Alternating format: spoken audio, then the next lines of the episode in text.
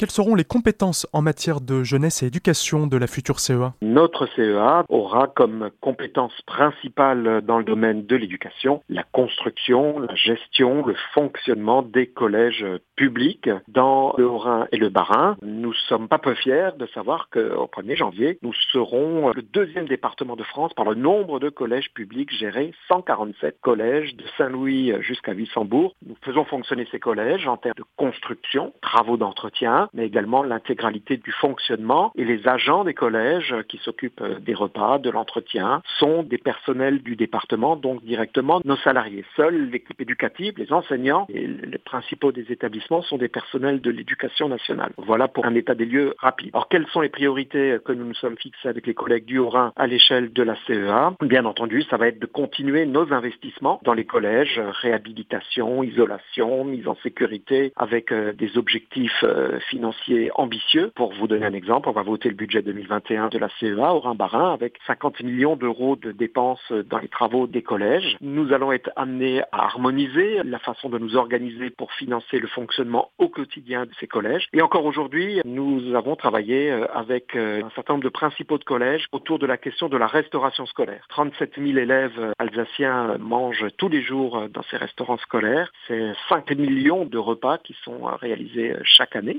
Cette restauration scolaire, bah, nous la voulons de qualité. Nous voulons privilégier les circuits courts. Nous souhaitons qu'il y ait un volet éducatif dans les repas qui sont servis aux élèves. Nous luttons contre le gaspillage alimentaire. Nous souhaitons également, et c'est l'objet du travail sur la tarification, de veiller à ce que toutes les familles qui le souhaitent puissent accéder à ce service. Pour certaines familles modestes, c'est souvent le seul repas équilibré, repas chaud servi dans la journée. Voilà quelques-uns des objectifs que nous nous fixons avec les collègues du Haut-Rhin. Dans le domaine plus éducatif, bien sûr, nous cherchons à faire que nos collèges soient totalement tournés vers le numérique. Bien sûr, ce sont des investissements liés à l'équipement informatique de qualité, avoir les outils à la pointe, de bénéficier de cela dans l'intégralité des collèges, c'est aussi un enjeu important. Mais c'est également aussi des dispositifs éducatifs que nous mettons à destination de nos chefs d'établissement et de l'ensemble des enseignants, des éléments pour lutter contre le harcèlement scolaire. C'est un vrai problème pour un certain nombre de jeunes. La lutte contre la haine et le racisme, où là aussi nous conduisons des actions dans les collèges à travers des services civiques qui vont sensibiliser les jeunes à ces problématiques-là. C'est aussi les soutiens que nous apportons pour